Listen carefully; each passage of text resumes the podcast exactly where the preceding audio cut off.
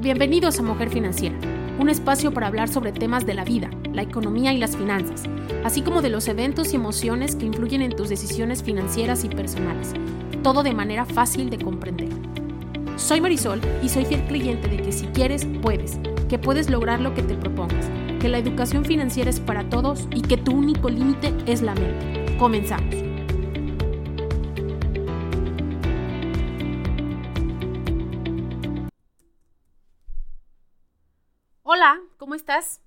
Gracias por escuchar el primer episodio de Mujer Financiera. Estoy muy contenta con este nuevo proyecto. Muchas gracias por escucharme.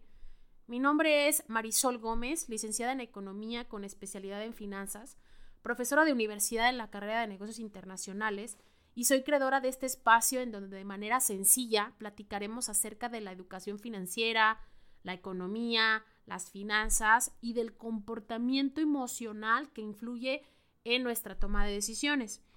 Antes de comenzar, quiero agradecer a todas las personas que confiaron en mí, que me hicieron volver a confiar en mí para poder compartir estos conocimientos que he adquirido a lo largo de mi vida y podértelos transmitir para que tú aprendas junto conmigo y junto con los invitados que vamos a tener y podamos ser de mucha ayuda para tu vida a lo largo de los episodios de este podcast abordaré temas que pueden ser de tu interés, enfocados en la educación financiera y emocional.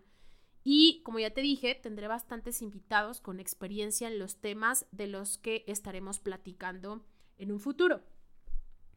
Este primer episodio, que será el más breve, quiero dedicarlo a platicarte un poco de mí y de qué va este proyecto, porque mi principal objetivo es el de compartir mi, mi conocimiento con todos ustedes para crear conciencia de este tema tan bonito para mí, que es la educación financiera y bueno, todo lo que engloba la economía y las finanzas y las emociones.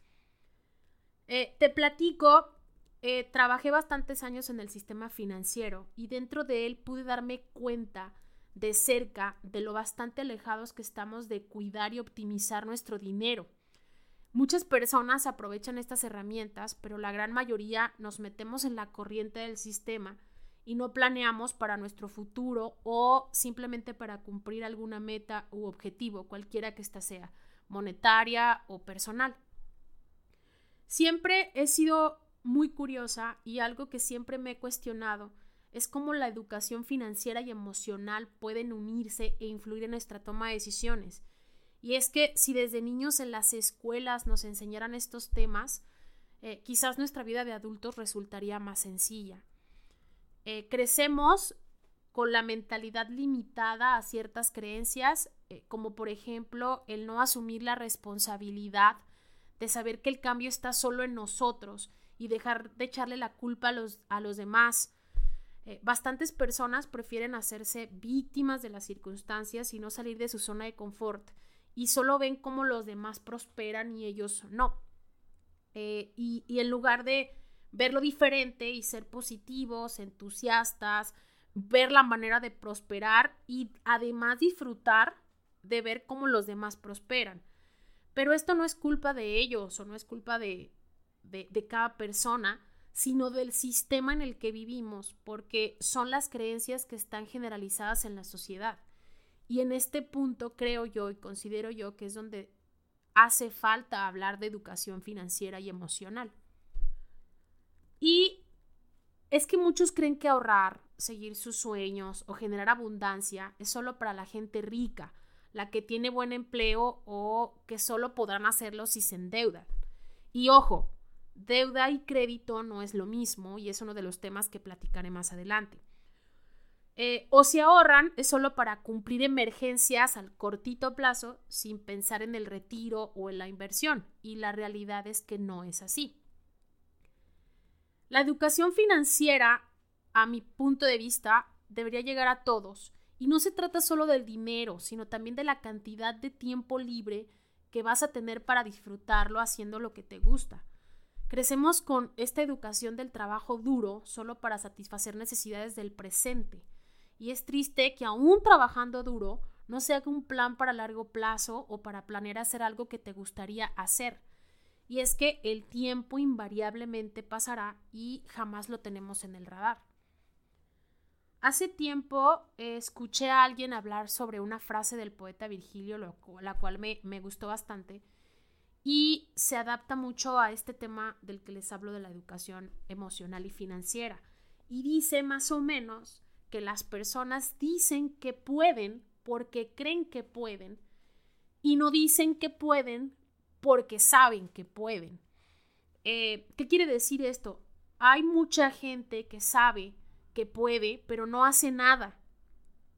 Y sin embargo, otra gente o a otras personas les han dicho que no podían, pero se han arriesgado y al intentarlo se dan cuenta de que sí pudieron, generan más confianza y empiezan a creer en ellos mismos y no a, echar estas culpas de las que les hablo.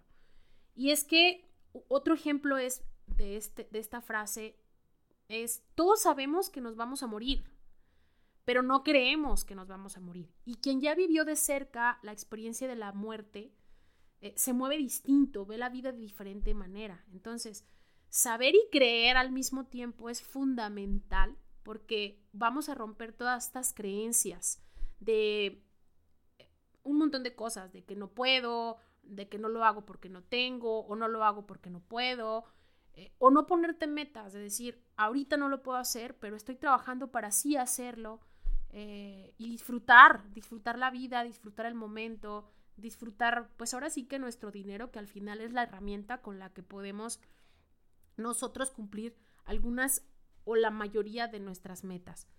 Y seguro te estarás preguntando, ok Marisol, ¿y qué tiene que ver todo esto con la economía y las finanzas? Y mi respuesta es que tiene todo que ver.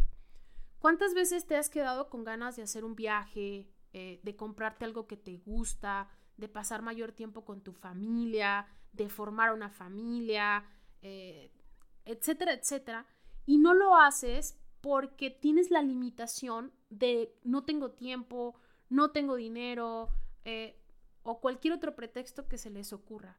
Entonces es cuando generamos frustración, enojo, estrés y simplemente dejas de hacerlo o te rindes y es cuando empiezas a culpar a todos, al vecino, a tus papás, a la escuela, a la situación económica o al gobierno. Y es que estas variables inevitablemente siempre estarán ahí, pero está en ti cambiar el chip y hacer algo con lo que tienes disponible. Eh, en los últimos años, muchos economistas se han centrado en el estudio de la psicología y la economía, o la que se conoce como la economía del conocimiento, y actualmente hay muchísima información sobre el tema. Por ejemplo, porque hay muchos ejemplos, eh, en economía existe el concepto de la optimización, ¿sí? El concepto supone que los humanos siempre vamos a elegir la, opción que mejor nos va a satisfacer o la que nos va a generar mayor rendimiento, ¿sí? Empleando obviamente la menor cantidad de recursos posibles y que incluso vamos a elegir solamente lo que es estrictamente necesario. Pero la realidad es que no es así, ¿sí? ¿Por qué nos cuesta tanto elegir? Entonces, ahí es donde la economía, las finanzas, las emociones, la psicología, con todos estos estudios, se unen para entender mejor que la optimización resulta ser solamente un concepto y que deberíamos de seleccionar nuestras compras de manera racional, pero muchas veces lo hacemos ya de manera irracional. ¿Sí? Eh, ¿Por qué? Porque los vendedores también ya se dieron cuenta, el mercado ya se dio cuenta de que los consumidores siempre estamos actuando con diferentes comportamientos. Mi pregunta para ti sería, ¿realmente crees que estás eligiendo óptimamente si al ir al supermercado o a comprar cualquier cosa existen miles de opciones y no siempre consumes lo que es realmente necesario? Y seguro me dirás, pues compro para lo que me alcanza o compro porque está en oferta, ¿sí? Pero yo te diría, si controlaras tus emociones, si tuvieras una mejor educación financiera, te aseguro que todos esos tabús o todos esos pretextos que me pondrías eh, se borrarían, porque todo esto es importante para que tú vayas por tus objetivos, para que puedas tener todo lo que has soñado en esta vida. Mis alumnos de la universidad siempre me preguntan maestra, ¿cómo puedo hacerlo? ¿Cómo, ¿Cómo le hace usted? Y yo muchas veces le respondo, ojalá cuando yo hubiera tenido, cuando yo tuve su edad, sorry, me hubieran, me hubieran dicho qué hacer, ¿sí? Que me hubieran dicho, tienes que ahorrar, tienes que estar bien emocionalmente, invierte para tu futuro, no gastes en fiestas, no gastes en tanta ropa, etcétera, etcétera. Porque eso, esa parte que iba a destinar yo para mi educación financiera y emocional, probablemente ahorita me serviría para invertir, para estar cumpliendo más sueños, porque a pesar de que tengo esta educación, estos conocimientos, pues muchas veces no lo he hecho y es por eso que quiero venir a compartirte toda mi experiencia y que de todos modos se puede, porque sí lo podemos lograr. Hay, hay herramientas en el tiempo como el interés compuesto, ¿sí? Entonces, si, una, si uno de mis alumnos de 20 años comienza a ahorrar ahorita en una inversión a largo plazo, va a llegar un momento en el que el interés compuesto le va a gratificar esta inversión que hizo. Y no tiene que sacrificar divertirse, etcétera, etcétera, sino solamente administrar sus recursos. Y entonces va a llegar el momento en el que va a tener la seguridad de tener dinero y tiempo para vacacionar, para pasar tiempo libre, para comprarse la ropa que le gusta, eh, sin endeudarse, o lo que sea que los haga felices. Lo que sea, puede ser una televisión o cualquier cosa que los haga felices. Y entonces pasaríamos de elegir las compras con la cabeza y no con el estómago o con las emociones que al final, al elegirlo muy emocionalmente, nos va a generar estrés y frustración. Otro ejemplo más técnico de la economía del conocimiento, de la economía y la psicología, tiene que ver con, la bolsa de valores, con el mercado de valores. Eh, y tú dirías, ¿en qué afecta? Pues es que afecta en todo, porque somos todos seres humanos y cualquier decisión que tomamos es una cadena que se va este, acumulando y una ola pues, hace otra ola y etcétera, ¿no? Entonces, este otro ejemplo tiene que ver con el mercado de valores, el cual está conformado por una gran cantidad de compradores y vendedores, en donde todos se benefician de los precios y la liquidez que obtienen al hacer sus inversiones. Los expertos analizan el comportamiento de, los participantes con las gráficas que genera el sistema, y más allá de querer entender la geografía de la gráfica, tratan de entender el comportamiento del mercado basados en la teoría económica y en la psicología de las masas. Los participantes de este mercado pues somos personas y los movimientos en los mercados suelen reflejar factores emocionales. Y podría tener muchos ejemplos, pero poco a poco hablaremos de ellos. El chiste es que con lo poco de lo que he hablado, entendamos cómo, nuestras decisiones no solo influyen en nuestra propia economía, sino en la de todos. De este y otros temas estaremos hablando en nuestros episodios. No es tarea fácil, pero todos podemos tener acceso a la educación financiera. Requiere disciplina y cambiar algunos hábitos, no solo financieros, no solo monetarios, sino también personales. Pero principalmente el que creas que sí se puede, que nunca dejamos de aprender, que te convenzas de que este conocimiento es para todos y debe de estar para todos, que te rodees de personas que te impulsen y te hagan crecer y agradecer. Date la oportunidad de confiar y adaptarte a los cambios. Eh, particularmente esta pandemia nos vino a enseñar muchas cosas y en lo particular a mí me hizo ver las cosas de manera diferente. Eh, lo veo como una oportunidad de hacer las cosas diferentes, de aprender cosas nuevas, de, de crecer hacia otro lado, de apoyar a las personas. Y y obviamente pues también a la par crecer yo junto con ustedes. Eh, me llamó el otro día la atención un post que subió una, una amiga. parecía de un libro que estaba leyendo eh, y me gustó bastante porque dice que la gente exitosa tiene una clara orientación al futuro. Piensan 5, 10, 20 años plazo en el futuro. Analizan sus opciones, y conductas en el presente para asegurarse de que son coherentes con el futuro a largo plazo que desean. Lo están construyendo y el éxito tú lo vas a medir como tú creas que es para ti. El punto es que no dejes de soñar y de estar todo el tiempo aprendiendo para lograr los planes o los objetivos que tú tienes. Y, y es que también me encanta cuando las personas me dicen, es que no puedo planificar mis finanzas porque no tengo dinero, no tengo tiempo, porque no me alcanza, porque soy pobre y honrado, porque el dinero no compra la felicidad o porque no me gustan las matemáticas. Y es que tú sabes mucho de números y es que yo no me puedo sacrificar este, por lograr mis objetivos. Y sabes, eso es solo una parte de la educación que nos negaron y que podemos aprender para lograr todos nuestros objetivos ya que todas las decisiones que tomemos tendrá un efecto positivo o negativo directo a nuestros bolsillos y no siempre lo hacemos de manera efectiva. Crear una libertad financiera eh, con el tiempo te dará la oportunidad de disfrutarte a ti mismo, a tu familia, al mundo y vivir en una realidad más estable.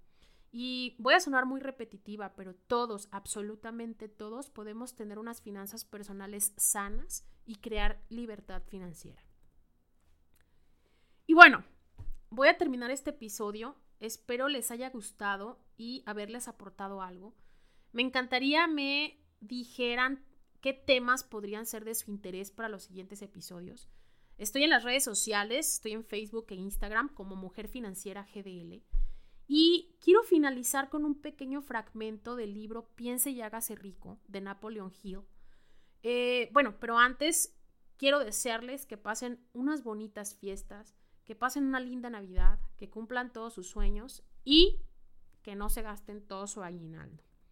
Bueno, pues entonces los dejo con este fragmento del libro de Piense y hágase rico eh, de Napoleon Hill. Se los recomiendo y dice así. Si piensas que estás vencido, lo estarás. Si piensas que no te atreves, no te atreverás. Si te gusta ganar, pero piensas que no puedes, es casi seguro no ganarás. Si piensas que perderás, estás perdido, pues en el mundo encontramos que el éxito empieza con la voluntad del hombre. Todo está en el estado mental. Si piensas que eres inferior, lo eres. Tienes que pensar alto para ascender. Tienes que estar seguro de ti mismo antes de poder ganar. Las batallas de la vida no siempre favorecen al hombre más fuerte o al más rápido, pero tarde o temprano el hombre que gana es el hombre que piensa que sí puede. Muchas gracias por escucharme y feliz Navidad.